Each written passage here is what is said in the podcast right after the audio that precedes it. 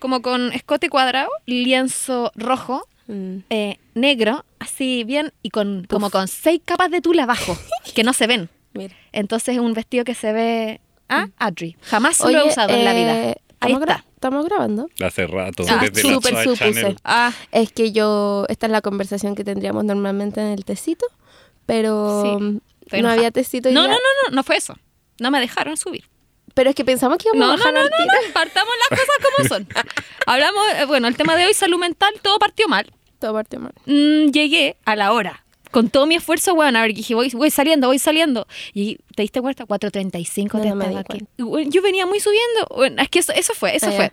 Eh, hola, vengo a la radio. Sí, están arriba. Ah, ya, yo. eh, No, no. Espera, tengo que llamar. Y yo, ah, ya, ok. Y yo seguía en la disposición de ir para arriba.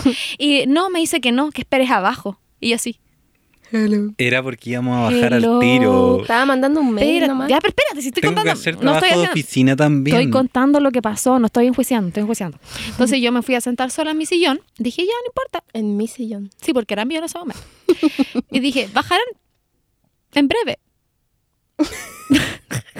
no están bajando. De hecho, Y te llamé y te dije, ¿por qué tengo que estar aquí abajo? Y tú me dijiste, porque te toca. Y yo dije, ¿qué? Tengo que hacer un disclaimer. Fueron máximo cinco minutos. Ya, pero es que yo, bueno, esto, estoy cuéntanos cómo estáis. Yo no te estoy bien, te estoy sensible. Ya. Todo esto a partir de que el tema es salud mental. La maldita primavera no está pasando ligera. No. Vaya que no. Vaya que no está pasando ligera.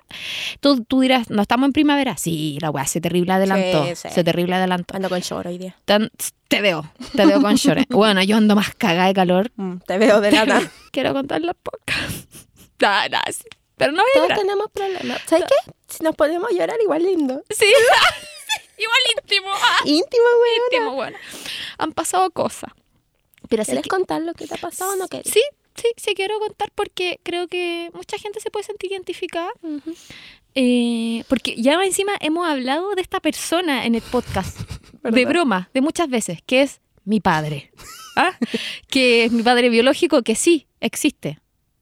Iba a tirar una talla muy mala. Igual que Aún. a decir. Sí, Hay que revisar las cosas. Eh, Es que si nos reímos no nos vamos a poner a llorar. justamente. se, se- se- se llama eh, tener... eh, ¿Cómo se llama esta weá? Eh, ¿Mecanismo de defensa? mecanismo de defensa Ay, y poner psicótica. No. Una reacción psicótica. Sí. Yo sobre todo es mi mayor problema que no puedo tomarme nada en serio. Sí, bueno, este, mi papá, eh, que se llama Miguel. Se eh, llama Mara. eh, yo ya venía en un periodo tri- eh, sad, algo pasaba. No, bueno, yo, yo venía así como acordándome de Tú él, tenías ¿cierto? un presentimiento. Yo te soy así, yo te Sí, soy sí, así. Yo decía, ¿por qué me está acordando este huevón? Me está acordando este huevón. Pero no importa, no importa, porque yo decidí matarlo en mi vida. Esta persona murió para mí porque me ha hecho, me ha hecho mucho daño. Me, ya, hoy- el otro día estaba haciendo el ejercicio de El otro día. el otro día. Porque estaba haciendo el ejercicio de cuántas veces me ha abandonado y son tres. Mm. Y la tercera la vencía, weona. Entonces, no más. Primera vez cuando tenía cinco años. Segunda vez, después nos reencontramos, bla, bla, bla. eh, desapareció por cinco años. Tercera vez, que fue la última, que lleva como dos años. Mm. Un año, desapareció. Que ahí, esa sí fue mi decisión, producto de una wea que, que, que él ¿Tú cree. Claro. O sea, no sé. Porque él creía O sea, que tú lo fue- abandonaste y él como que se dejó estar nomás. Sí, yo le dejé de contestar la llamada y él, ah, ok, dejó de llamar. Eh, y fue porque en realidad se, pos- se empezó a pelear conmigo por Facebook, por política, a propósito Sí. de que la salud mental está mal, porque él es muy facho y yo ponía weas muy de izquierda y él me ponía, además de ser un weón que nunca puso un peso en mi vida, eh, me ponía como, sí, que viva la derecha y la propiedad privada. Y yo creo que mi último comentario fue como, igual nunca me pagaste la pensión. Y no resultó bien. Mm. Yo creo que por- quizás por eso no, no me llamó. puede, Puede ser. ser. Ya, eh, no sé si lo alcanzó a leer porque después de eso lo bloqueé, Mm. porque se sumó con otras cosas, otra estafa, otra estafa económica de por medio. Y la wea es que el otro día eh, me habla mi mamá primero para decirme, hija, este, me habló Miguel, eh, se está, está mal, está muy mal de salud. Me mandó fotos, todo muy dramático. Por aquí come. Yo vi la foto. Era una sonda. Sí, Sí, bastante agradable la- claro. la imagen. Mira, mira, tu papá come por aquí. Porque Era un líquido blanco. era un líquido blanco. ¿Qué, es eso? No sé qué es Era esto. como, no sé, bueno, filo. Leche. Placenta, weón. No sé. Eh, quiero destacar en este punto a mi mamá, que mi mamá, a pesar de todo el daño que me hizo mi papá y que le hizo a ella mucho, nunca fue el mamá del tipo, tienes que odiar a tu papá y nunca me habló mal de él. Por el contrario, siempre como que abogó para que Haya eh, relación. haya relación, porque creía que eso era lo mejor para mí. Y me dijo, tu papá está mal, se está, eh, estuvo al borde de la muerte, se está muriendo. Sale. Se está Ni más muriendo. ni menos. Ni más ni menos. A la persona que mataste me- mentalmente Mm. se está muriendo de verdad. Ya, compart- esa, esa es la premisa de la situación. Y yo dije, ok, quedé mal. Eso me, yo, me tiró a la cama. Yo, Yes. tú qué haces? Yo no soy depresiva funcional. Yo dije, adiós. Y, y me- y la cama. Procede a. Procede a morir. Sí. Y eh, me habla. Me habla Miguel. Me llega un WhatsApp, un audio De dos minutos. de dos minutos que hasta hoy, convengamos, ¿cuándo pasó esto? Jueves. Jueves. Fue jueves. Un audio que hasta hoy no he podido escuchar. Ya. Hasta hoy no lo escucho. Que se lo tuve que mandar a la Gambe, porque yo soy así, porque a mí me da ansiedad.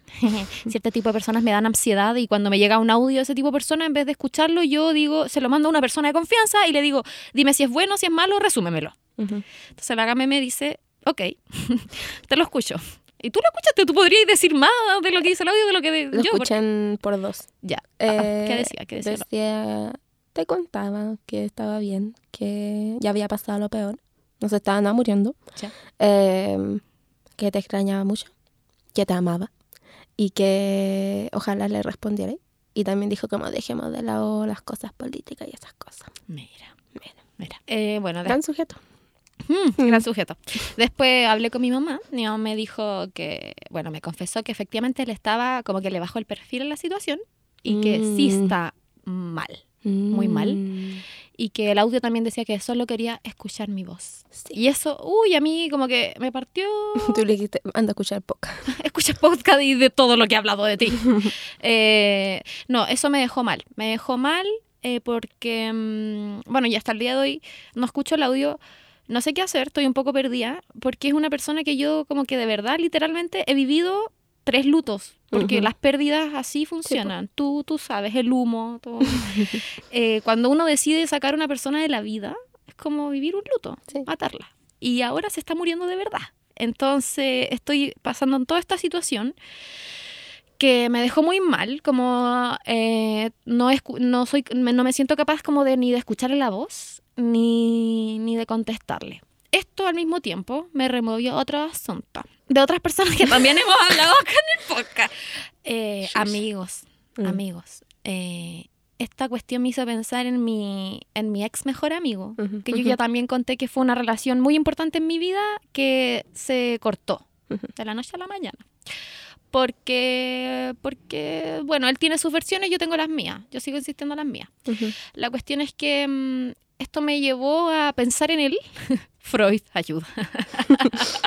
o sea, la weá de la muerte de mi papá me llevó a pensar en mi, mi ex mejor. Porque sí. ¿Qué pasa? Eh, ¿Será que fue la última persona que me abandonó? Sí, Mm. pero no, no quiero llegar a ese punto. Mi punto importante de esto es decir que pensé en él porque dije, yo lo maté a él también, en vida. ¿Tú lo mataste a él o él te mató a ti? O él me... y justamente, nos matamos. Nos matamos. Una cosita Eh, poca. Una cosita poca. Nos matamos en vida, sentí yo.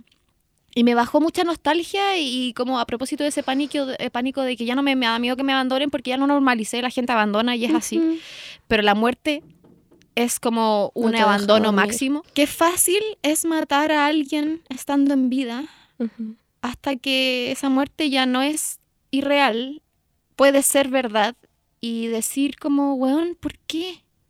Como, ¿qué tan grave hicimos para matarnos? Sé que pudimos no haber seguido con el vínculo, pero hacer como que no existió, eh, hacer como que no te interesa su vida, hacer como que ya es como fuerte. Y como me removió tanto lo de mi papá. Eh, sentir como que la gente que mato en vida sí llega en algún punto que muere, y esto a referencia a How Met Your Mother, que, que para el que escuche y que y vea How Met Your Mother, cuando Lily, Lily tiene serios problemas con el papá también, no sé si te Ah, acuerdas. sí, sí, sí. Y Lily una vez va a comprar un café como descafeinado abajo. Ujú. Y se da cuenta que el chino que le vende el café descafeinado saca de la misma máquina el café con cafeína. Y, y Lily, chiste de la serie, tiene una mirada que es la mirada asesina. Cuando te mira así, te Sí, mata y te elimina de su vida.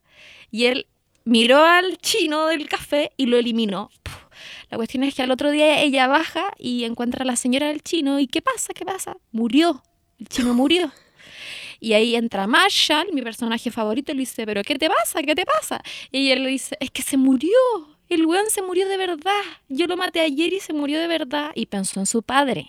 Mm. Pensó en como, "Eh, mi papá está vivo y yo lo tengo ¿Puedo dar mi opinión de algo? obvio. A eso estamos. Creo que uno cuando elimina a alguien de su vida no lo mata. La persona no se muere. Tú como alguien que como que tiene esta cosa con la muerte, La No. muerte está ahí. la muerte está ahí, como diría mi padre, eh, no, te has- no creo que te haga bien emplear ese tipo de lenguaje para decir me alejé de alguien. Como que, es como que el camión te golpea de repente y uno tiene que asumir que de la noche a la mañana la otra persona ya no está. Y es raro para mí eso en la vida. Sí. Y nada, pues así que... eh, En ese estado. en eso he estado. Y así que yo creo que todo esto, a propósito de cómo ha sido mi semana, bien. Ah, no, pero ¿Cómo bueno, te fue en el colegio hoy día? Siento que estoy en una hora psico me, soy tu di, psiquiatra. me di cuenta hoy Mentira. que me hicieron, que me Lo parece que, estás haciendo bastante bien. que ahora Muchas me hago cargo de, de argumentación, cuarto medio. Me encanta. Ah, Eso te gustó, sí, ¿no? Sí, sí. Pero yo llegué hoy día, chiquillos, ¿cómo estamos con lo que pasó el fin de semana? Nadie quería opinar. Estaban No aburridos, importa. Ah, cansados. No nos importa. Muchos habían votado rechazo. Muchos, yo habría votado rechazo. Eh, indiferencia, indiferencia, hostilidad. Pero ¿cómo si son niños? po? Ellos ¿Cómo? hubiesen votado. Ah, hubiesen. Hubiesen votado rechazo. ¿En serio? No, sí, no sé qué estaba pasando. De hecho, yo era como la única.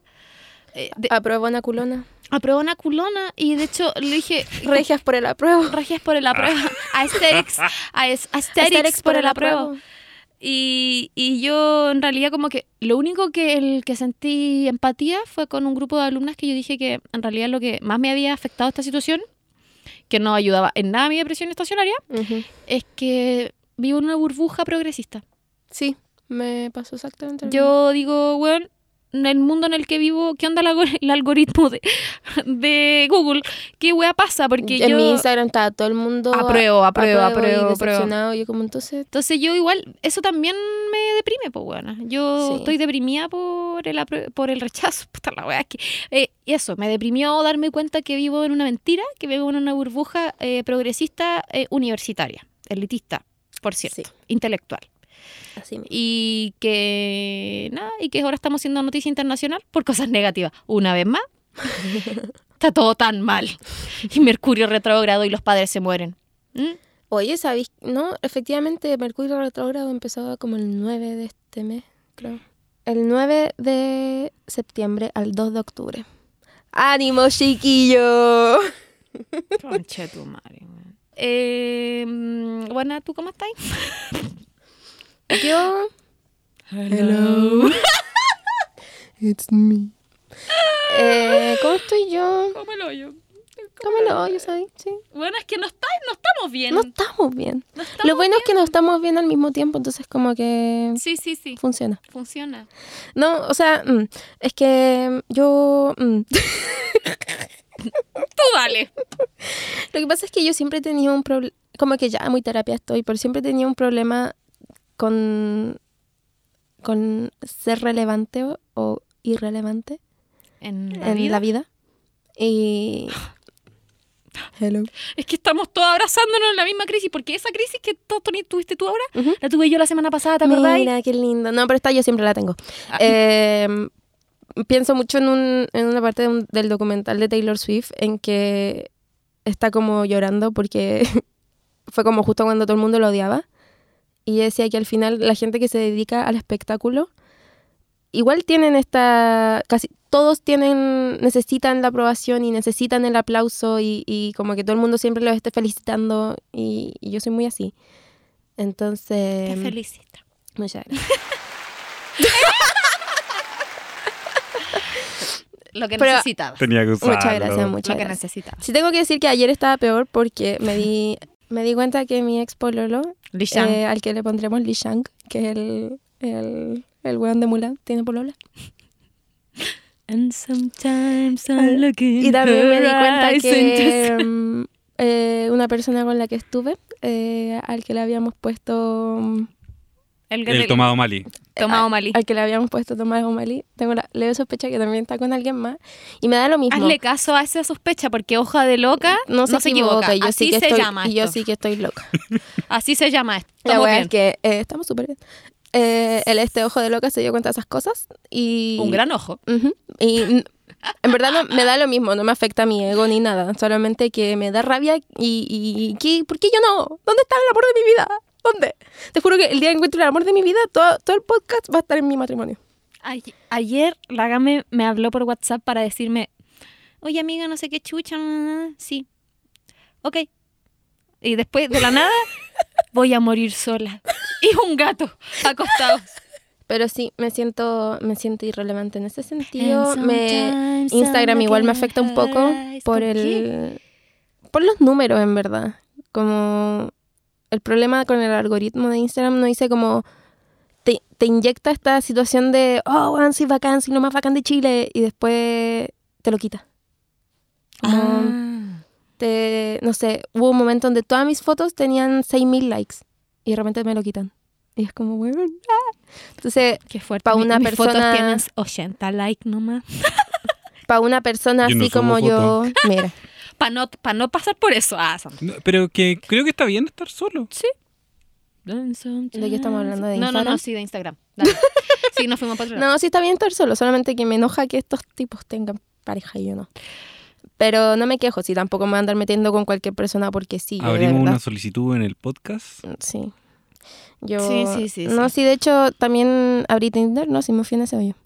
Eh, abrí Tinder y puedo salir en citas y va a ser gran material para mis canciones y para el podcast. Bueno, espérate. Mira, Hazlo por las canciones. Bueno, hazlo por las eso, te iba a decir. Y más encima que sea Gabriela Arco, eso es peor, weón.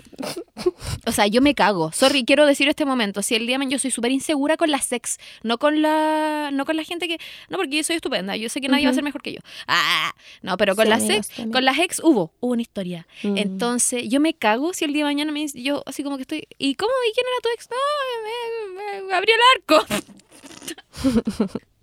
y la Julia y la tiene como no sé cuántos mil seguidores y tiene cuenta verificada, y tú, me siento insignificante.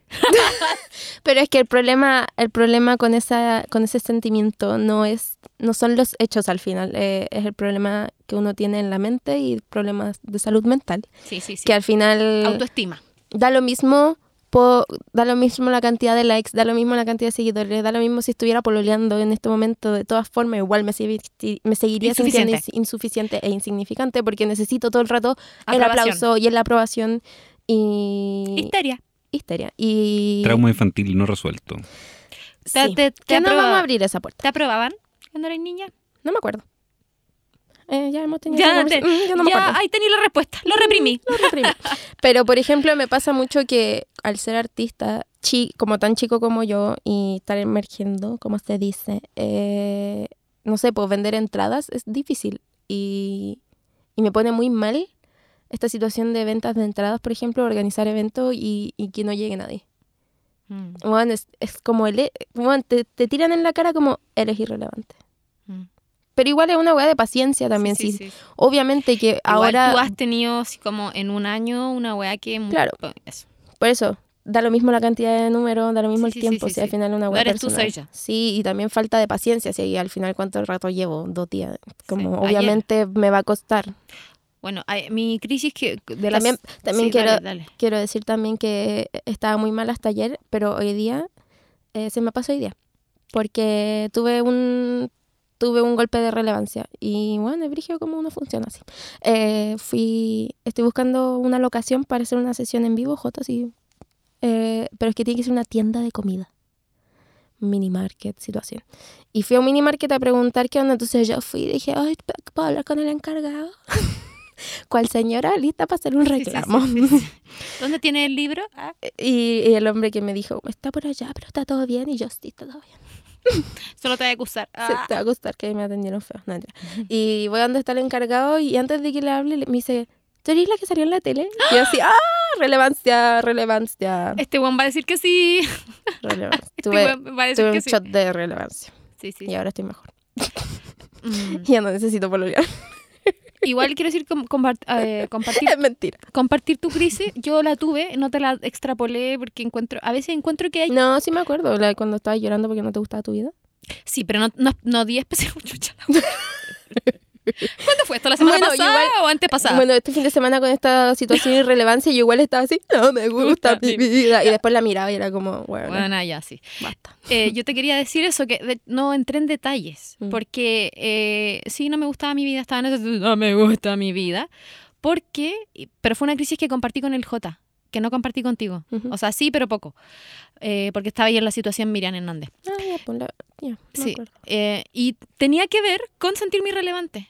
Mira. Como con la weá que tú estás viviendo ahora, no sé qué weá Mercurio retrogrado, estamos viviendo crisis desfasada, pero, eh, pero yo le decía al J, Ay, no, yo no quiero que vuelvan mis ex amigos la otra semana.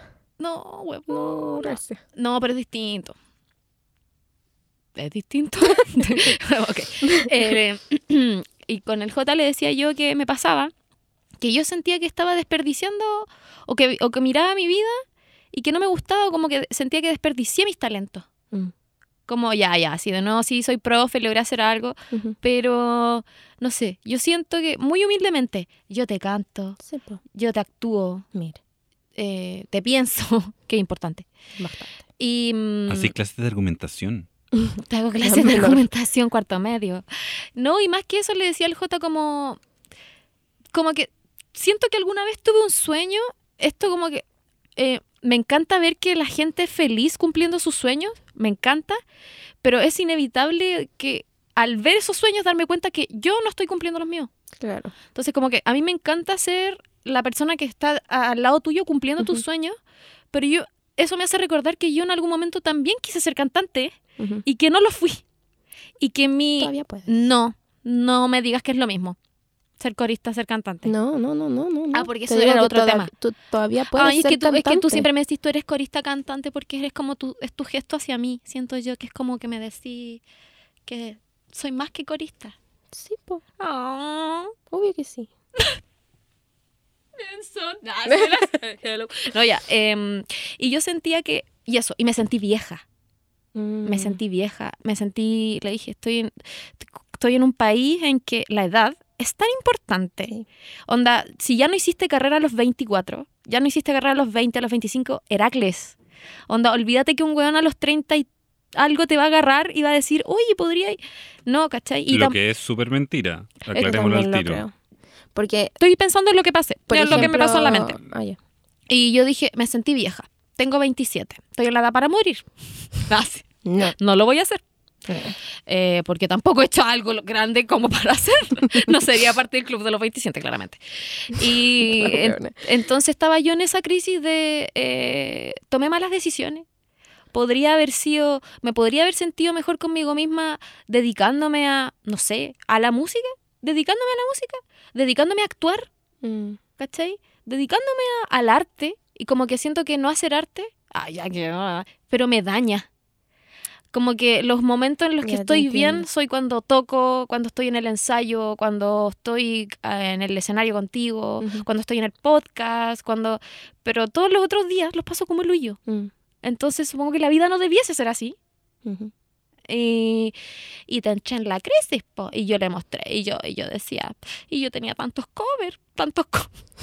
Bueno, tenía tanta lista de covers para tocar que nunca toqué. Mm. Y también me miro a mí misma y me- yo soy el tipo de gente que nunca inicia nada porque me cuesta tanto partir algo, tú sabes.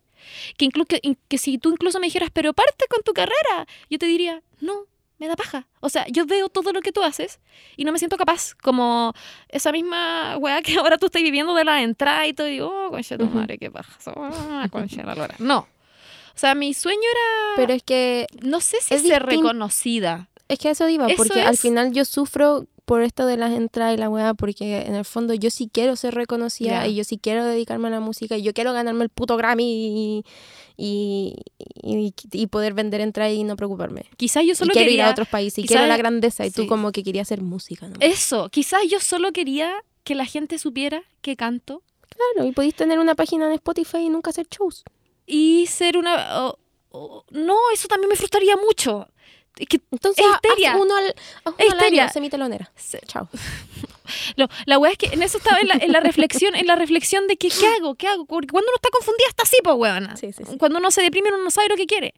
Entonces dije, yo a mí no me interesaba quizás hacer, ah, el, ganarme el Grammy, ser el reconocimiento. Pero tú sabes que me, amo la música, me dif- Claro. disfruto como de, oye, cacha que esta weá se parece a esta, bla, bla, bla, bla.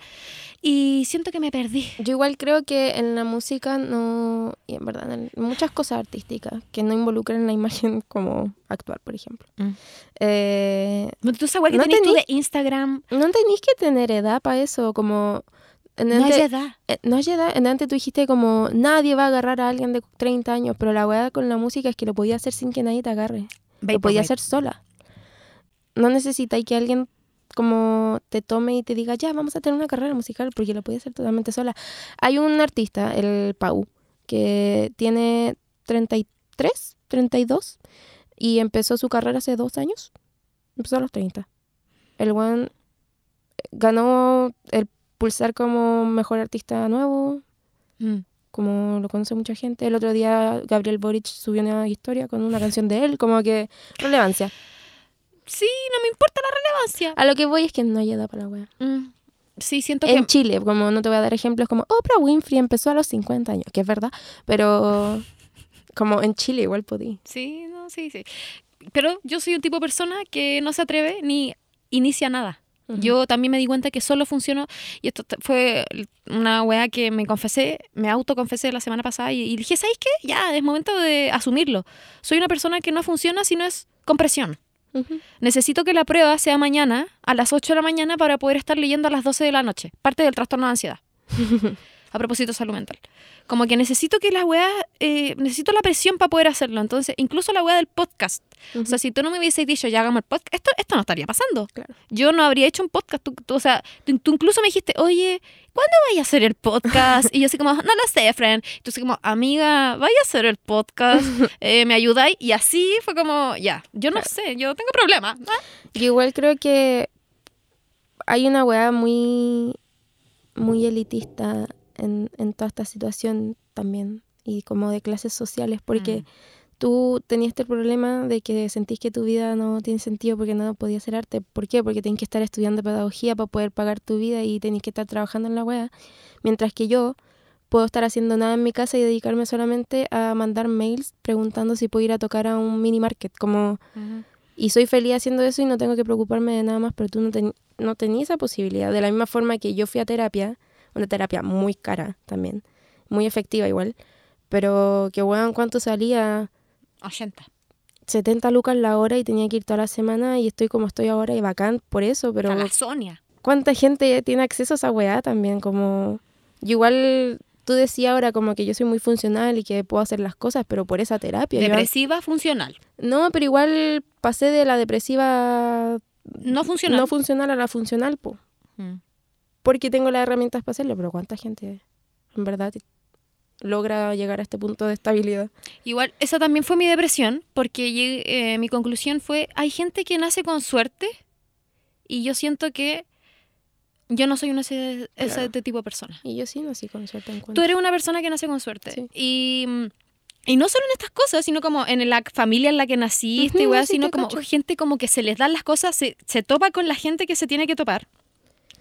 Y yo digo que yo ya estoy cumpliendo un karma. O alguna weá que algo malo hice, pero siento que soy una persona sin suerte. Soy como una persona O sea, igual que hay- no tiene la estrellita. Hay que Siento que- objetivizarlo también porque, por ejemplo, ya es persona sin suerte, pero igual me conociste a mí.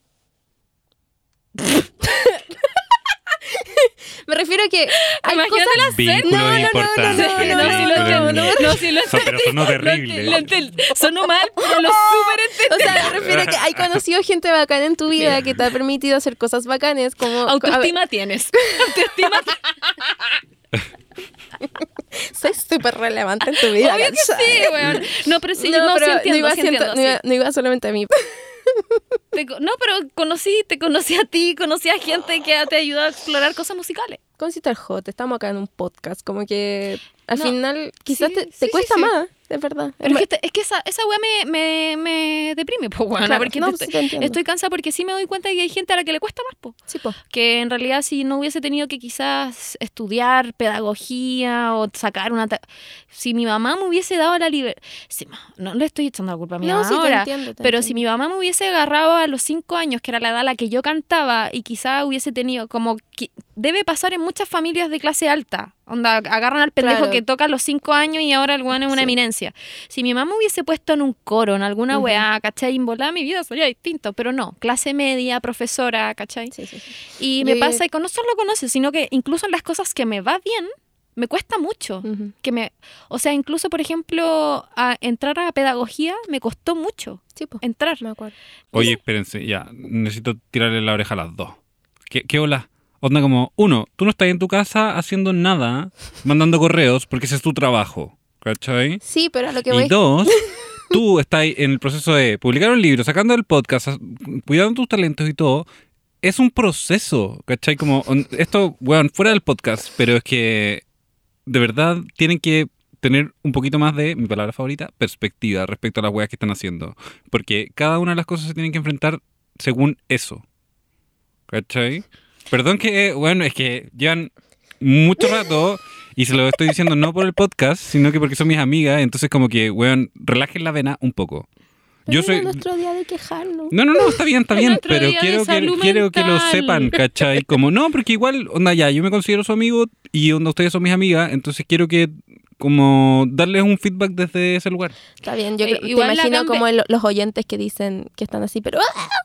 Igual la Gambe no dijo que no hacía nada. Dijo que igual tenía privilegios que le permitían estar haciendo estar, este estar trabajo. haciendo que ese son- trabajo. Sí, eso Que es un trabajo. Que es un Sí, trabajo. sí, sí, sí, todo el rato. Solamente que no tengo No la fortuna de no tener que estar como Estudiando, trabajando en un- trabajando. en, el retail para pagar mi arriendo y en mi tiempo libre poder hacer música, sino que estoy como... Que por cierto, también una vez escuché o leí, no sé, ya no me acuerdo, a un weón que decía que mientras en- envejeces, ya no vaya haciendo arte. Cada vez que, eh, como que es la juventud el momento para hacer arte, porque después te llena. Pero, pero bueno, te desde escucho, un punto, escucho, estoy reaccionando, estoy reaccionando. un punto de vista filo- cara. filosófico, puse, mm, puse- puso Puse cara de, caritas de- de mm, desacuerdo. de desacuerdo. Mm. Él decía que lamentablemente, porque le entristecía, lamentablemente es la juventud el, el tiempo para poder hacer arte porque es cuando tenéis tiempo. Porque después estáis tan lleno de responsabilidades, de trabajo, de weas, que no te da. Como que no tenéis ni la fuerza, ni la vitalidad, ni la energía mental que teníais cuando teníais 20 años y teníais el tiempo para poder ser una persona como, no sé, esperanza, con, con esperanza y artista. No hay tiempo para el ocio, eso es. No hay tiempo para- Entonces, como ya, ¿qué es más fácil ah, levantar el, el Pero si teléfono. hubiese salido la constitución. La concha de la. Ya, pero hablemos de salud mental. ¿Cuáles son tus diagnósticos? ¿No, no hemos partido? Yo pensé que estábamos hablando de nuestros... Mi, mi, ese es mi mayor problema en este momento relacionado a mis cosas mentales. Este La sensación de, de irrelevancia. Que, J, comprendo tu, tu intervención. Quiero que sepas que soy bastante objetiva en la vida. Yo, onda, Sí, sí, no- lo- como que siento estas cosas porque tengo problemas como... Eh, ¿Cómo se dice cuando la weá está para siempre? Endógenos. Depresión endógena. Tengo, tengo weas endógenas y, y filo, así es la vida, como que voy a tener que cargar con esa oscuridad por el resto de mi vida, pero eh, como que igual hago las cosas, ¿se entiende? Como a pesar del sentimiento de, de irrelevancia, que claramente no soy irrelevante, soy muy relevante para mi familia, soy muy relevante para mis amigos, eh, igual uno se siente así. Y, y sigo luchando. Y, y si fuera, si, como si me dejara estar por mis cositas, en volar no, tocaría en vivo más. Porque la situación entradas me pone muy mal. la otra wea que no me hace bien es Instagram. Veo que la gente tiene vidas perfectas. Ya, pues esa weá es súper mentira. Pero es una weá con la que yo antes no lidiaba porque no tenía Instagram. Mm. Entonces, como que no. No estáis viviendo como lo que todos vivimos el Sí, 2012. Sí, más o menos. Y, y también está, quizá, será falsa o no, qué sé yo, la vida que mantienen ciertas parejas o ciertos amigos, qué sé yo. Pero como, no sé, no quiero decir algo que suene mal, pero veo que gente que yo considero que es penca, so, Ya, lo voy sí. a decir, recibe cosas que no las merece. Y yo, que no soy penca, porque sí debo admitir que ah, desde muy de la humildad, de la terapia, sé que no soy penca. Fue harto pa- pa- para llegar a esa conclusión. No soy penca. Eh, merezco cosas, pero siento que no las recibo. Entonces, como que la vida no me da lo que merece. Y yo siento que Sí, pues, es, la palabra me- merecer. Te está- Bueno, y es un problema que todo el mundo vive también, ese de, de estar comparándose con gente y situaciones, sobre todo cuando no, no digo- conocemos el trasfondo. Por ejemplo, yo, yo digo, yo no merezco eso. Yo no merezco. claro, y no sabéis qué tuvo que pasar para que llegaran a esas cosas que tú Ujú. veis que sí les entregan, como quizás qué tipo de manipulación hay detrás, quizás, quizás, weón, no sé, el día anterior tuvieron la pelea más grande de todas sus vidas y están tratando de pasar piola y lo y publican en Instagram Sí, solamente sí, cuando están felices en el campo. Mm. Pasa. Y, y ese tipo de cosas. po. Sí. Es como, por Eh, ejemplo, la gente con Está comprobado eso igual, que la gente que, que las parejas sobre todo, que más publican sus cosas normalmente son... o más que, infelices. o más que más, sí, y es, y es como el gesto de, oh, momento bueno, hay que, hay que, Hay que, hay que, sí, marcarlo en la vida. sí, sí, sí, ya, que quede, que quede, porfa. De hecho, iba a decir algo como... A La- propósito la de la gente- aprobación, Aprobaste, tal, aprobaste. Eh, ¿Qué tiene que ver? que de esa weá de ser insignificante, o ser, yo siento Ah, que es como una manera de, pensando en el apruebo. ah, yo, yo, yo siento que es como una manera de validarse como pareja. Sí, sí, sí, también. Y no, y se ve reflejado en muchos tipos como de problemas, sobre todo mentales. Por ejemplo, la gente que tiene problemas, trastornos alimenticios, son súper buenos para sacarle foto a lo que están comiendo. Ah, Y en verdad no se lo comen. brígido. Ese tipo de cosas. También Brígido, es- brígido. es- vi una vez una estadística esa weá. Y lo vi por ahí, créanme. o, Te creo. o no sé, por la gente que está como en su bloque depresivo más grande, se saca fotos justo cuando está, no sé, bueno, riéndose. Y Sí, la sí, gente jura que está feliz, pero en verdad está muy mal. Yo creo que, de hecho, hoy día hablaba que yo creo que yo soy el epítome, me encanta esa palabra, de la depresión también se puede ver así. Es Claro. como esos trends, así como tú y yo, Ajá, como Robin Williams. sí. Eh, que gente que tú decís como, no, yo tengo depresión endógena, y tú decís como, ¿qué? Sí, sí. sí. Y... Puta, a mí me pasó que cuando... Que no te creen. Cuando... o no, no es que no te crean, sino que se sorprenden. Sí, se sorprenden. se sorprenden. Y ahí, se- y ahí descubren que todo, que toda esta gracia es, Era algo. mecanismo de defensa, Era amigo. Sí. Eh, no, te iba a decir que en, como igual haciéndole guiño a, la- a una de las preguntas que hicimos, es que yo toda mi vida siempre supe que había algo distinto en mí. Como que algo pasaba y no Sí, supe sí, nunca. sí. Y recién así como el 2020, a mis 21 años, un doctor me dijo como, pasa esto, necesitáis remedio, tenéis depresión. Y yo como, ah, ya, como se súper sabía. y, y obviamente le tuve que contar a mis papás, porque estoy en la ISAPRE de mis papás. Siempre fue como un secreto personal que yo tenía estas cosas. Tabú. que- sí, nunca le conté a mi hermana ni a nadie que como que yo me ponía a llorar por las noches. En posición fetal. En posición fetal, yo nunca conté. Y cuando le tuve que contar a mis papás, porque era como, tengo que comprarme estos remedios, mi papá me dijo como, ¿pero cómo? Si siempre te estáis riendo. Mm, Me, lo- bueno, me lo dijo así, Sí, sí, sí. mi papito. Y, A mí yo también he recibido ese tipo de y hasta el día de hoy se le olvida que tomo pastillas, como no prefiere... no existen. A mí, a mí la gente me dice, ¿tú? Así. Sí. Eso- con ese tono culiado. Pero, ¿tú? Sí.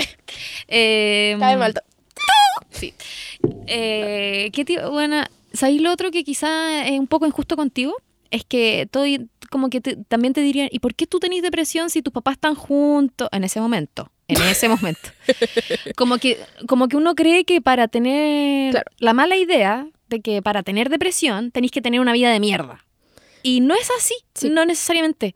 Eh, la- hay un problema. Ah, es una weá que cerebral. Hay algo que no está funcionando Claro. bien con tu Químicos. con tus químicos, con que son los neurotransmisores.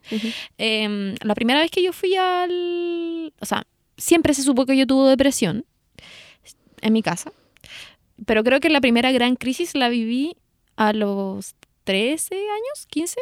No, no 13, octavo, iba yo en octavo. De-. Depresión, cama, llanto, llanto de no poder ir, eh, yo así vivo mis depresiones, no poder pararme en la cama, mi papá abrazándome diciéndome, por favor, sal de esto. Mi papá, el que me crió, no el que me abandonó, ya. Eh, sal de esto, sal de esto. Y después, cuando me llevaron al, al psiquiatra, eh, ya más de grande en esa depresión muy cuática que viví Ujú. el 2017, eh, en la que me ayudó un amigo, mucho. Eh, este amigo que de la muerte, No muerto, no el, el- el la muerte, el amigo de la muerte, que, el, el amigo que maté, Mm. pero que no está muerto. Eh, y y mi- fue tanta mi depresión que además no era de- solo depresión, era, ay, ya podemos hablar de esto que no sea tabú. También sufro de anorexia nerviosa, Que no es un tipo de anorexia normal, que es que, oh, me siento gorda, dejo de como comer. que se te va el apetito. Se me va el apetito, la comida me haga de vomitar, como que la, la, la- la entristección. Estoy, soy como la carpenter. Fui al psiquiatra y me dijeron, ya, tú tienes anorexia nerviosa. Esa fue como la segunda y mucha y trastorno de ansiedad. Ah, eso no, no me lo digas. ¿ah? Eso sí, siempre lo supe. Eh, y la weá es que ahí sí se transformó en un tema familiar, que siempre se supo, pero ya era como full diagnosticado. Ya, Claro. entonces era como, y mis depresiones sí eran del tipo invalidantes. Ujú. Yo, eh, de la cama de mi mamá, ni siquiera de la mía, de la cama de mi mamá a la tina, de la tina a la cama de mi mamá. Ujú. Amigo que aparece para decirle, por favor, este, No la, la lleve. no la interne, porque Zorro, mi, no se lleves. zorro no se la lleve. Mi mamá estaba full en la situación, a esta niña hay que internarla, a esta niña se va a matar, porque eso es lo que uno dice, porque, porque no. Y, y en ese, y y ahí tuvo que venir este amigo a decirle, eh, tuvieron una conversación de una hora en la cocina en que, ¿qué pasa? ¿Qué pasa? ¿Me van a internar? ¿No me van a internar? Y llegaron a un compromiso, no sé qué chucha, para decir que no te van a internar nada. No te van a internar, lo logré. ¿Ah? Voy a quedar acá. Te van a vigilar, sí. Pero ahí tuve que quedar con mi mamá como mucho rato durmiendo con ella. Y quiero hablar y que sea transparente también y que la depresión, porque se, se romantiza tanto el último tiempo como esta weá, he sentido yo, como que se está romantizando. Y no es bonito, no es bonito que tu mamá te tenga que vestir. No es bonito que tu mamá te tenga que bañar, que tu mamá te tenga que lavar los dientes, que tu mamá que volver a ser una guagua en pañales.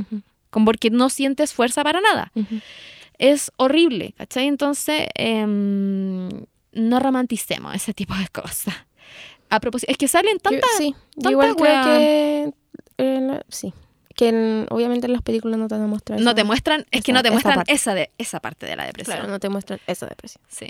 Te muestran como soy triste y Bueno, igual en lo que soy casi. ah, sí, ah, ah. en lo que decían de antes que claro, tú tenías ese tipo de depresión y después está yo que estaba pensando igual que yo soy un siempre fue para mí un secreto y, y como siempre he sido muy funcional hasta el día de hoy, si un, un- no sé si eh, estoy muy terapiada, tomo pastillas, pero de vez en cuando igual me, me siento muy mal Mm. y normalmente ligado a mi periodo. Y igual lo escondo, aunque toda mi familia sepa, igual lo escondo y yo creo que igual tiene que ver con la culpa de que mi vida es muy buena. Y, Bueno, no. y no tengo por qué estar sintiéndome así, pero solamente me siento así. Yo, yo, eso justo te iba a decir, que yo sentía Somos, que somos dos, dos- dos- dos tipos que de tu personas. tipo de tu, vives tu depresión con culpa. Yo vivo mi depresión con harta culpa, fíjate. Weona, qué injusto. Y, apro- y aprovechando de, de la, la weá de, del Kawin, de Kawin, podemos ir acordándonos más de nuestras situaciones, yo creo. ¿Cuáles eran las preguntas? De Kawin. La primera es, ¿cuál es tu diagnóstico y qué haces en tus crisis? Ay, qué buena. Yo también quiero contestar eso. Y aparte tú, y después leí. ¿Cuál es tu Eh, diagnóstico y, y, y qué hacían tus crisis? Eh, yo tengo depresión endógena. Y, Hola, Gambe. y tengo un trastorno de ansiedad. ¿Qué hago en mis crisis en el sentido como, ¿qué hago para salir de ellas? Sí. Claro, no me vayas a decir. Sí, como amiga. Eh, mm, lloro en posición fetal. no. Eh, ¿Qué hago en mis crisis? Nada, yo como que espero que pasen nomás. Como que yo sé que va a haber un momento donde va a pasar y va a estar todo mejor. No todo bien, todo mejor. Y, y eventualmente pasa. Y si estoy normal, y, y me dejo descansar también porque de repente, en verdad hay momentos donde solamente necesito estar en pijama un día y acostada viendo tele y show. Eh, yo te tengo depresión endógena, Mira, te tengo trastorno de ansiedad, mira. Te Por tengo, eso somos amigas. por eso, somos amigas. Te tengo una anorexia nerviosa por ahí. Mira. Pero que insisto, es nerviosa. No se asusten. Si me ven flaca, Ya lo soy. si me ven flaca, ya lo soy. Si Fumo me ven marihuana. fumo- si me ven flaca, preocupante, ahí quizás tengo pena. Eh, y lo que hago en mis momentos, a ver, quiero decir dos cosas. En mis momentos de crisis, para solventar las crisis, lo que más ayuda, y de esto de verdad se lo aconsejo a la gente, los baños de tina. Para mí Mm. son sagrados. Y está comprobado que algo tiene el agua, que te calma, no es una wea así mental. Como que eh, realmente si tú te sumerges en el agua, algo, algo, va, algo va a causar en ti y tu angustia puede bajar. Porque Será realidad- como volver al, al aguatita la Puede ser, puede ser. Que, que eso quiero decir que en realidad mis depresiones se acompañan, no sé, de mucho llanto, pero mucha angustia. Angustia, esa weá de. Tengo eh, esa sensación de que no cabía en ti. Como, ay, me quiero salir de mí. Esa, eh, como esa sensación. Y en eso sí. ¿Sabéis que nunca lo había pensado así? ¡Ay! Sí soy. Sí eres, weona. Eres Aries. Ah. Ah, Nada no, que ver. no, nada que ver. Eh, pero eso sí, pues como que no cabes en ti. ¿Qué dice la gente de su crisis? ¿Qué Quiero hace? decir que a mí se me olvidó decir que te soy buena para el ataque de pánico yo. Ah, Te soy buena. yo te soy buena, pero para la crisis de ansiedad, no para el de pánico. Ah, ¿Cuál no, espérate. diferencia? Según yo, la crisis de pánico te hace sentir que vas a morir. Sientes que de verdad te estás muriendo. Y Mm. en la crisis de ansiedad, te genera, al menos yo la vivo desde el punto, así como te lo digo yo, como "Ah", y me rasco y Mm. me daño, o sea, no me daño así como, no me quiero, no, ¿cachai? Ujú. Sino como es distinto. Ay, no sé. Es que el pánico, No somos terapeutas. weona, hay gente que llega a las, a las urgencias médicas pensando que tienen un infarto Mm. y es una crisis de pánico. Ah, sí, sí, sí. ¿Qué dice la gente? ¿Qué? Alguien dice, diagnosticada con cuadro depresivo, en mis crisis acudo a mis redes de amigos, tengo actividades que me hacen liberar como la música. Mm. Yo quiero decir que la música Me deprime. No, sí. Sí, pero me encanta sufrir con. Yo creo que. Yo creo que sufrir con música es distinto a sufrir sin música. Es un soundtrack, weón, a la vida es un soundtrack. Pero eso, como que. Cuando uno está triste, quiere escuchar canciones tristes, que te No. alimenten la tristeza. Tú no yo era escucháis, así. tú no escucháis Don't Stop Me Now cuando estáis triste. Don't Stop Me Yo era, yo era Now. así. Me gustaba sentir esa ese sentimiento que uno tiene cuando está mal y escuchar música triste y es como, ah, Sí, eso. estoy mal en la caga. Sí, sí. Me gustaba. Amigo, pero, Pero desde que decidió quererme, es que ayuda eh, a votar. ya no lo hago. Ah, Ya no lo hago. ahora está ahí. Don't Stop Me Now. No, yo soy buena para escribir, o sea, como tener un, un diario. Ah, sublimai. Sublimo. Y otra persona dice que tiene trastorno de ansiedad con hiperactividad. Me Yo veo. creo que igual. Sí, me veo. No sé por qué me veo. Yo creo que yo. eh, Bueno, Sí, también tengo eh. una cosita de. de mm, ¿Era hiperactividad la weá? Porque lo googleé. ¿Histriónico será? No. No, sí, con hiperactividad. Mm. Eh, igual creo que tengo. eh, Mm. déficit de atención. Déficit. Ah, ese fue mi primer diagnóstico que recibí en la vida cuando iba en el colegio. Que tenía déficit atencional y me daban Aradix. ¿Sabes que mi, mi familia, mi mamá sobre todo, nunca ha sido muy buena para los doctores? Yo creo que tuve mi, mi, mi quinta, séptima convulsión y ahí mi mamá dijo, algo raro pasa acá. Y ahí recién me llevaron al doctor. Mira, Entonces cuando yo tenía 15 años, pasaba todo el día ya en mi cama sufriendo, mi mamá, adolescente ella, sí. mi mamita. En fin, la verdad es que siempre con- tengo otra mi hermana que siempre nos ha costado mucho el colegio, siempre nos fue como el hoyo, nos, en- no- nos costaba mucho todo. Obvio igual. que teníamos algún problema para aprender cognitivo. Ni- No Yo. nos llevaron a ningún lugar. No, a mí también Filo. me pasa. Yo tenía, yo tenía evaluación diferencial. No, a nosotras ni una wea. Y me daban de estas pastillitas para la concentración.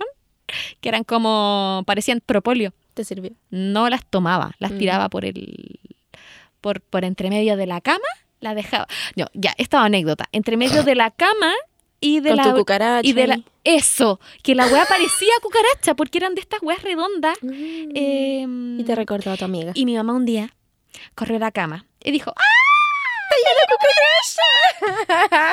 Y no era la cucaracha, estaba lleno de mis pastillas para la No. concentración. Dijo, con razón, no le ha ido nada bien. Dicen que la gente inteligente es así. Ah, es dispersa, es así. Ya lo eh, creo. Sí. Decido creer. Decido creer. Tiene la mente en cualquier lado, piensa muchas veces muchas cosas.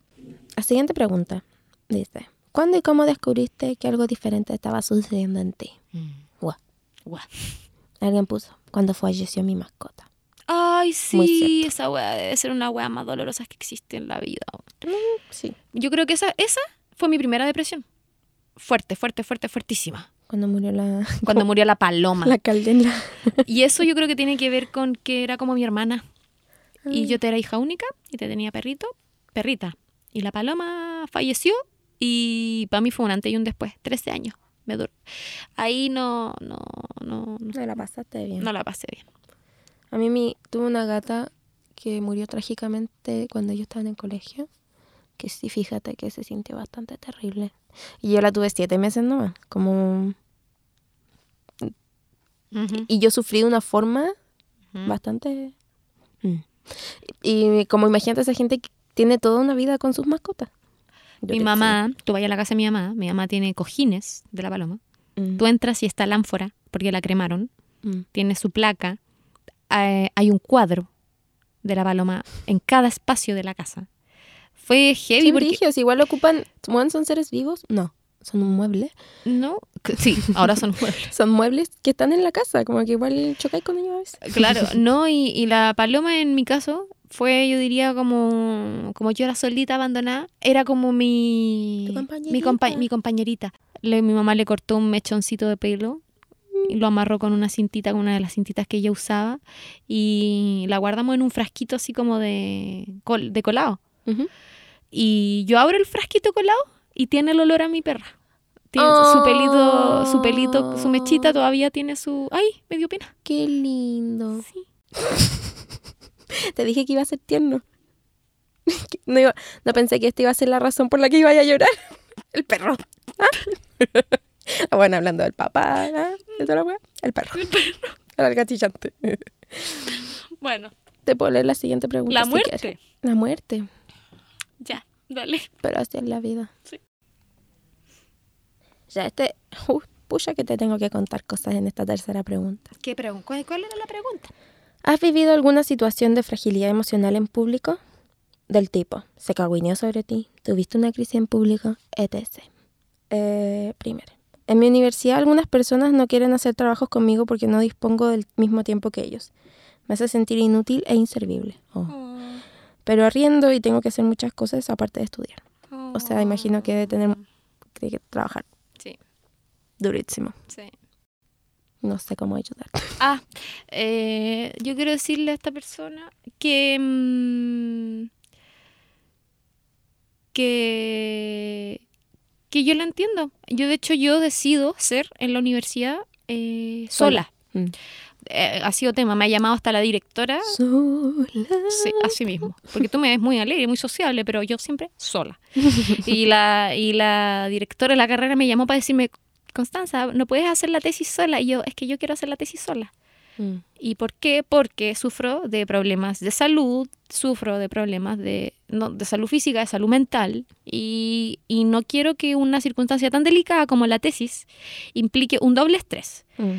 tanto para la persona que me va a acompañar, porque yo no Como voy a poder tú por estar fallando. como yo por ay, tengo que una persona que Claro. y eso no me, no me va a ayudar yo digo que abrace que, que, que abrace su, su- lo que pueda Su lo que sí, lo que parece ser una desventaja y que eh, bueno no hay nada mejor al menos para un ansioso que ese es mi caso que nadie dependa de ti ni depender de nadie. Trabajar sola. sí. A mí, en términos públicos, yo te he vivido, bueno, los ataques de pánico normalmente son en público, creo que me ha dado un- una vez uno en mi casa, sola. es que y todos los demás es muy común que eso, eso pase. Se supone que es porque la crisis de pánico se te genera porque- por un, un sentimiento extremo de vulnerabilidad. Así me siento yo en la calle. Y en la casa. No, ¿sabéis qué? Esa vez que me dio en la casa fue después de una sesión de terapia, De vulnerabilidad. de vulnerabilidad. Y mm, ¿Qué tal la terapia? no, fue como los primeros meses de terapia. Ah, ya, había vulnerabilidad. ya, había vulnerabilidad. Creo que fue como la primera vez que hablé un tema con mi psicólogo y, y, y mató. Bueno, en fin, la verdad es que eh, te he vivido harto eso en público y creo que sentí esta como, e- esta este pánico irracional Mm. de- y ahí te ponía a llorar y acompañado de eso, como unas ansiosas, te da vergüenza la weá y te Ah, ponía a llorar más porque te da vergüenza y...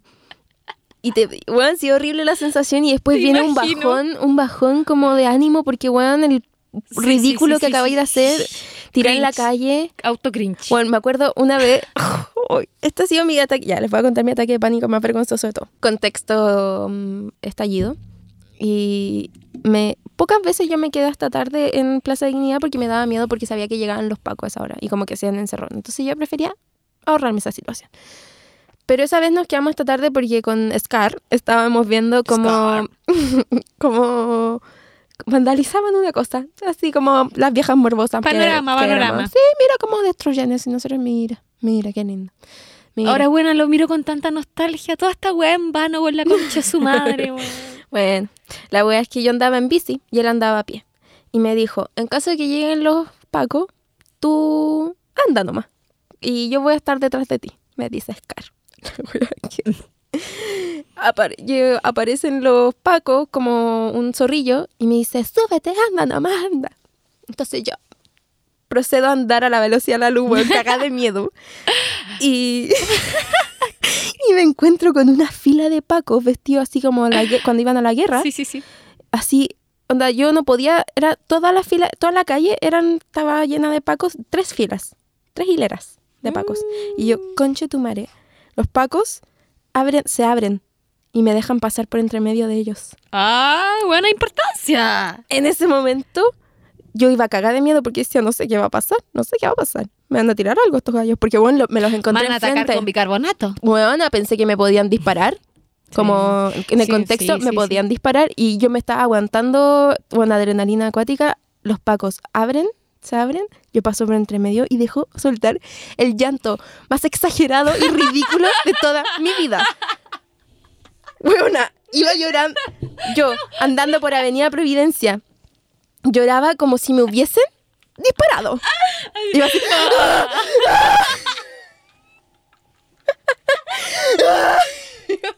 tanto que la gente se daba vuelta así, me preocupada. Yo, Se, primero se preocupaban y después se asustaban.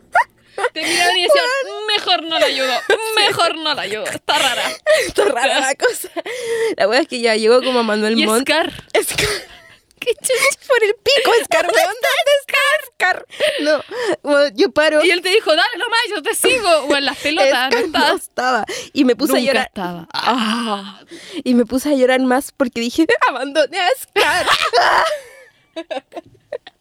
y yo así, ¡ah! Pedaleando, weona. ¡Mufasa! Pues lo di todo en el pedaleo. Y, y paré en Manuel Montt porque casi me caigo, porque no veía nada. Yo lloraba con los ojos cerrados. Gritando en mitad de la calle. Y, y paro y me pongo a llorar más. Gente se me acerca. Amiga, ¿estáis bien? ¿Qué te hicieron? Y yo, nada. Por eso. No me hicieron nada. ¿Dónde está mi pololo? ¿Dónde está Scar. Scar? Llamo a Scar. No me contesta. Puta, el Y yo, culiao "Concha tu callampa madre, está pa' concha eso, pero se murió, pero se si- murió. Yo así, llanto. ¡Ah! Se murió. Él no lo dejaron pasar, los pacos no se abrieron, los No pacos no se bueno, abrieron. lo mataron. Bueno, segunda llamada, no contestaba. Oh. Y yo sí, la señora, la tía del kiosco que me estaba ayudando, me Siempre hacía cariño y me decía, tranquila, tranquila, él va a estar bien. y yo, no. Sí, esta ha sido la experiencia más vergonzosa que he tenido en toda mi vida. Y después me contesta, me dice, estoy en los leones, Estoy en el cine. Ah. estoy en los leones, estoy bien, ¿y tú? Weón, Y yo, siempre, vali- estoy- siempre, siempre valió callampa. Ya, pero en ese caso, ¿qué iba a hacer? Si tenía que seguir. También salió corriendo igual que yo nomás. Ya, pero estoy en los leones. Tercera llamada. ¿Y tú? Y que en bola iba corriendo, bueno, da lo mismo. No lo voy a dar. Scar, te odio. Por algo es Scar. Scar. La verdad Em. es que ya y después salí en mi bici y llegué muy deprimida a donde estaba Scar. Porque dije, coche tu madre, bueno, la wea patética. Llegaste toda llorando. Llegué a mi casa a llorar ahora por la depresión post, post ataque de pánico en que digo, puta Oye, el ¿sabes- ridículo que acabo de hacer. ¿Sabéis que a mí el estallido me Sí, generó depresión? Tengo que admitir, sí, que igual me dejaba ese llanto. Bien, aliviada. No, no aliviaba para nada, pero de- de- me, me consolaba y para la gente que tiene ataques de pánico en la calle, eh, nunca más vaya a ver a esas personas. Sí, así que sí, sí, todo tranqui, todo nice. No así cuando eres figura pública, te da uno en el metro, la señora del metro te reconoce. Filo, pero lo que ustedes pueden hacer es que nadie los va a conocer. Así Sí. que todo bien. Eh, situación mía eh, de social. Mm. No sé si fue social, ah, a vista y paciencia de todo el mundo, pero yo te tuve una pareja que a mí me, eh, me pateó por tener depresión. Eso. Ese fue el argumento. Dijo, no puedo con esto. A mí eh, Scar igual también terminó conmigo por eso. También. No puedo con esto. Me pasó, me dijo, no puedo con esto, estás muy depresiva, Mm. tú tienes una... Bueno, me- Ya, yo. ¿te acordáis? Tú estabas en ese No, momento de mi vida. y algo que en tu vida también fue cuando te fuiste a la universidad y se hablaba De mí. de ti. Igual encuentro brigio eh, cuando a gente le pasan cosas de ese tipo y se habla tanto. Me acuerdo que cuando estaba en el colegio había una niña que tenía notoriamente anorexia. Y bueno, era el tema de conversación del colegio. Y cuando la veía, todo el mundo se daba vuelta. Y era como, weón, la wea mala, obvio que la niña ya se siente mal. Como. Sí, sí, sí. No, no, la gente. Y no te- no hay una niña, había una niña en la universidad también que también tenía notoriamente problemas del tipo que mm, muy, muy, eh, ¿cómo se llama? Desi-. Des, des, destigma- Estigma.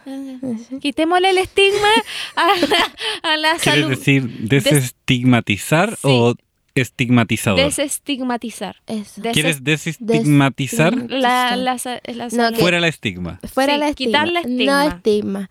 No, que como que se cree mucho que eh, estamos así, Chile despertó, no hay más estigma con la salud mental, pero igual pasan esas situaciones en las que bueno, alguien tiene alguna crisis psicótica o psiquiátrica, lo que Sí. sea, y, y es como rumor de pasillo. Oye, está más. Oye, las crisis psicóticas son más comunes de lo que uno se Son imagina. súper comunes. Porque las crisis psicóticas no, so- no solo tenéis que tener una enfermedad mental de base, se No puede, le pasa a podéis ser alcohólico Mm.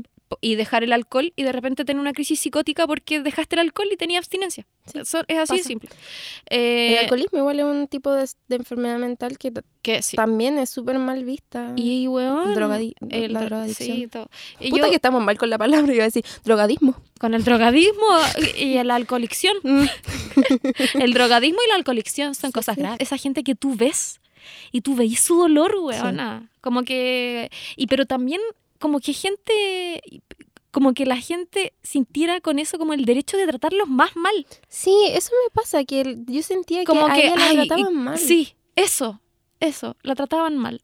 Y, y así con mucha gente. Como que se le nota que tiene problemas. Como Sí. que es Son- como que las personas se aprovecharan de la. huelen la vulnerabilidad y. Y, Y, los la- marcan como inadaptados, Sí. como no nos vamos a juntar con ustedes. Eh, yo me acuerdo igu- igual en el colegio, no sé, en educación física, cuando llegaba el momento de ponerte la calza para La calza. correr.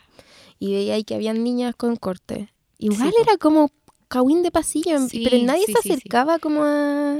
No sé, weón. y, y eran como mal vistas. No solo eran sé como, cómo era será. como mala influencia. Sí, ¿Sabéis no sé esta- cómo será ahora la situación juventud Esta weá la tiene. ¿Ya alguien vio 17, 16? Esa serie. la serie? No.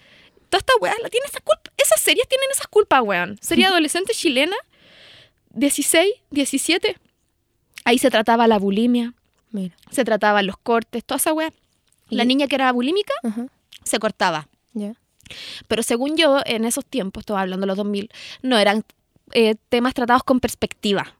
¿Cachai? De como, oye, Era esto- como encasillando un estereotipo. Claro, entonces quizás muchos nos cre- cre- cre- crecimos con eso. Mm. Y Como, ah, tengo depresión, entonces corresponde que... que me ¿Eso? corte, claro, corresponde que me corte. O bueno, yo ahora que estoy de profe veo también, me toca ver cuando me pasan la prueba o me pasan la weá, Mm. que tienen eh, cortes, ¿cachai? Y también eh, uno no puede... eh, este, Agarrarle la mano y decirle, ¿qué te hiciste? ¿Qué te pasó? No, claro, pero hay gente que se ha acercado a mí a contarme cosas personales y que él se lo ha agradecido mucho a propósito de salud mental. Chicos que se han intentado suicidar en el colegio, Mm. Que lo han tenido que sacar los profesores, que yo lo he presenciado. Y está fuerte, está fuerte la wea, si no estamos bien. Chile, el, uno de los países con mayor índice de infelicidad y depresión a nivel mundial. Mira. Mundial. O sea, estamos todos juntos. ¿Sabéis que si hay algo que me hace sentir bien? Es esta frase.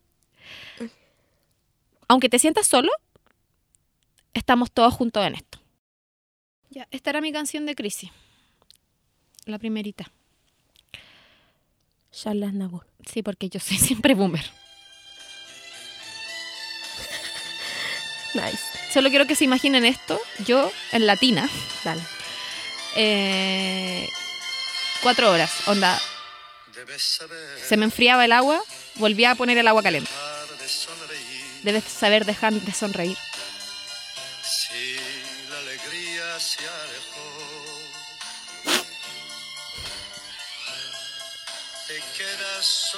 Es canción de crisis. y días de infelicidad. Que es bueno Charles Aznavour. Murió hace poco. A mi mamá le gustaba. Murió hace como cuatro años.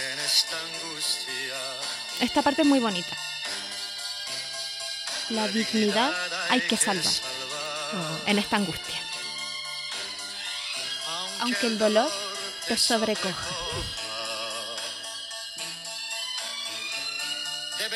Marchar y no volver. Ruega al destino. que te abandona. No, sí, yo estaba mal. Bueno, todos hemos estado mal. Eso sí, sabes que me gusta esa idea. Todos hemos estado mal. Al mismo tiempo, si todos hemos estado mal, ¿por qué es tan fácil como como ver a alguien a alguien más mal y como alejarlo el tiro? Quizás por proyección. tiempo comprender Yo sí soy súper buena para respetar mi, mi mi salud porque hay una weá que me enseñó mi psicólogo algo de las neuronas de espejo Ah, que sí lo contaste. Ah, ya lo conté, la neurona No, espejo. sí, Neurona espejo. te contagias y te Te contagias. contagié. Entonces, como que igual hay que protegerse un poco de eso, pero ni cagando como abandonar con- Claro. a alguien. O, no sé, el mismo contexto como universidad, trabajo.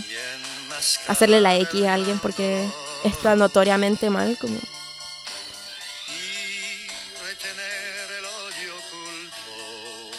Mira.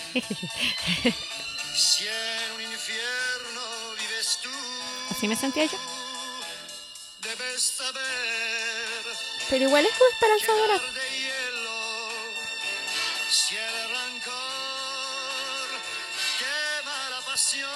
Me da pena,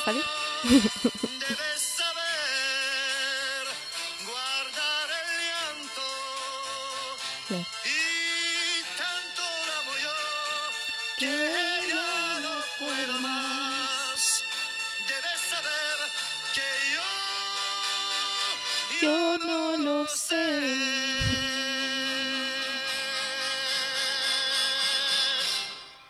En loop. Buen final. En loop. En loop. Eres como 20 veces. Jess de New Girl cuando terminan con ella y empieza y pone puras canciones en loop mucho rato. Esta es mi canción de, de crisis cuando estoy mal y digo, alguien me entiende, ¿sabes? Alguien me entiende. Don't stop me. Nah, sí, no que-. Por, por fin, weón, hasta que llegó tu momento de ponerla. No, pero es que esta no, espérate, no, para. ¿Qué? Esta no es tu canción de crisis. ¿Cuál es mi canción? Esta es tu canción. Este es un capítulo dedicado a esto. ¿Qué canción eres? No, pero de verdad la pongo cuando quiero sentir que alguien me entiende en la vida. Ya. Yo quiero decirte que esta canción. Esta canción eh, me la dedicó mi mamá en español cuando yo era chiquitita. Chiquitita, dime por qué. Porque yo te lloraba en su hombro. Sí, veí. Entonces me decía, chiquitita, dime por qué.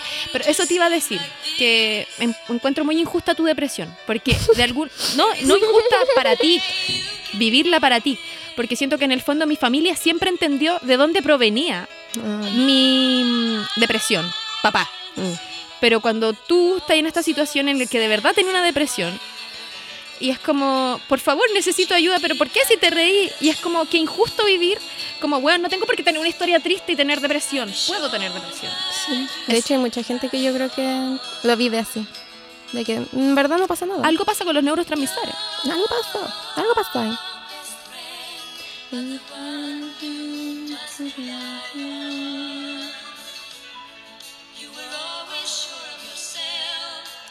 La versión en español dice, No, no, no. pero ahora tú a la quebrada.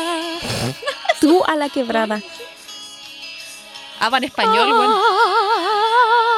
I hope- Después dice, déjame curarla.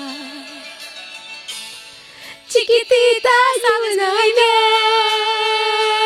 Puta que me gustaba. Que las penas que me nican y desaparecen. Quiero verte sonreír. No, en verdad me da pena. es que me da pena, es como vas a estar, vas a estar bailando de nuevo otra vez. Quiero decir que el, este piano es uno de los mejores pianos que existen. Chiquitita, you, tú- you and I lloramos.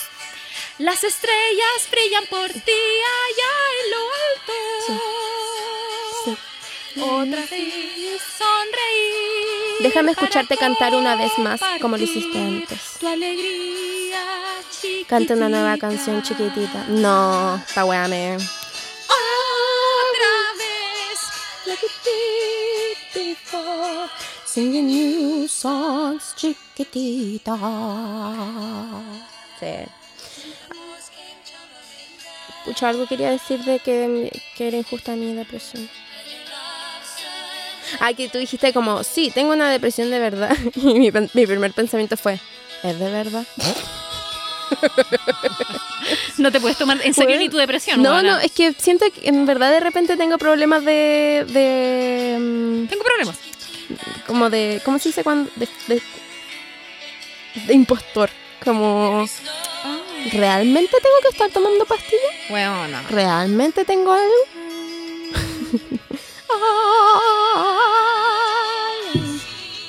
That you're so sad, so quiet. Jamás.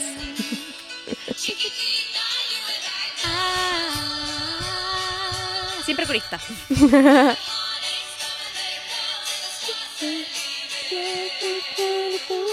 Ya, pero esta es como una canción que te identifica. No, o sea, no, no es algo que me identifique, sino que es como que neces- cuando- necesito que alguien me diga estas cosas. te. Algo que me reconforte. Entonces sí es una canción feliz para mí. Sí.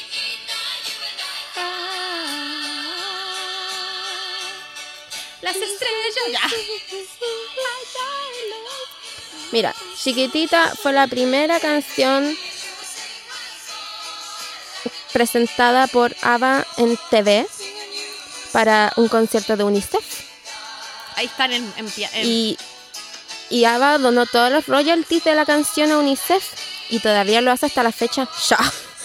Conche tu madre, UNICEF se hizo millonario con esta que- canción. Bueno, este piano es maravilloso. Le cedió los derechos, ¿estás escuchando? La, este piano final yo creo que es uno de los mejores pianos pop. Mira, mira, y dice... Oh, me encanta esta parte. El piano.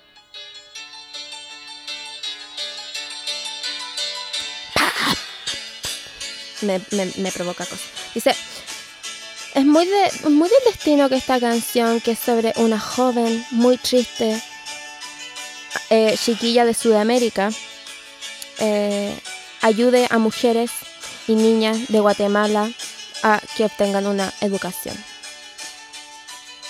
Sí, y esta- le dieron los royalties en 1979 para ayudar a las chiquillas a tener educación en Guatemala. Estaba Mira. pensando que yo igual tengo, pero tres canciones sería mucho ya. Sí.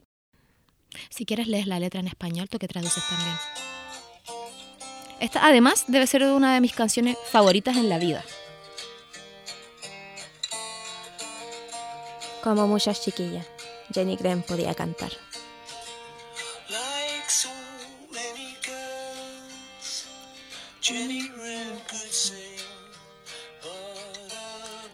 Pero un corazón roto se robó su canción.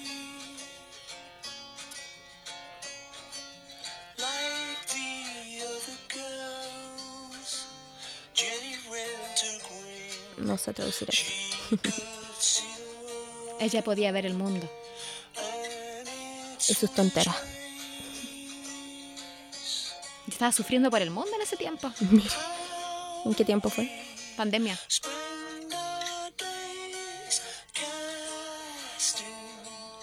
Mira,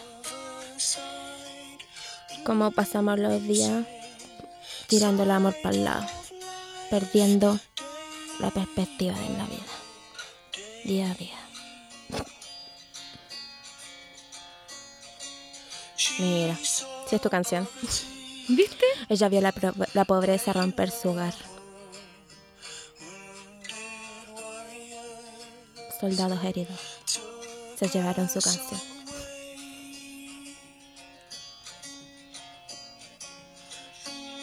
Esta parte es maravillosa.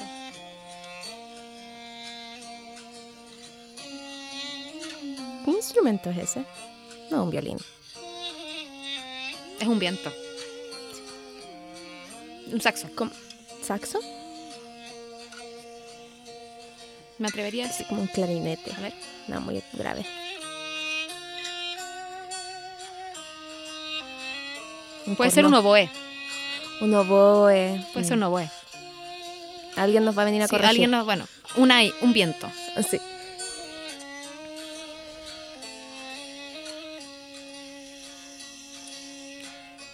No lo juego por oboe, ¿sabes? Un oboe puede ser. Jenny volverá a cantar. Pero el día llegará. Jenny volverá a cantar. Puta la wea. Cuando el mundo se arregle, básicamente.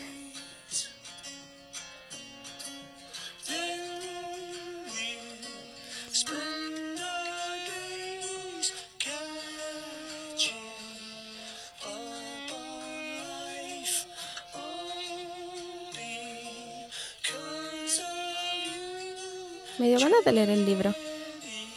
Solamente que Dickens es medio largo. Un poquito de, de lata. Él- la protagonista vivía en un sótano. Mm, brígido. Creen- Muy bien. Dije, es que yo soy. Yo soy Jenny Green. ¿Caché? Porque me sentía como que el mundo. Ese momento en que sentís que el mundo te daña y tú no dañáis al mundo y que tú eres buena persona y que. ese, eso. Mm, As- Así me sentía. La vida injusta. Quiero aprovechar de contar que esto a nadie le importa porque poca gente me sigue. Esta parte no se puede cortar. No. Yo quiero decir antes de eso entonces que es un duduk, instrumento de viento armenio, Mira. que también fue uno de los instrumentos que estuvo en la canción principal de Eurovisión del año pasado. Te quiero. Mira. Te, Te quiero. abrazo. No, te quiero. Cuando mi mamá me iba a dejar al colegio yo ponía Hoy puede ser un gran día. Plantéatelo así. Es que puede ser. Mentira. Estoy confundida, Juan. Sí, puede ser. Porque Serrat dice, depende en parte de ti. Depende en parte de ti. Si igual hay que tener una. Da alegría a tu experiencia. Yo igual creo que una vez que ves la vida con más color, como que todo empieza a brillar contigo. A granel, hoy puede ser un gran día. Duro con él.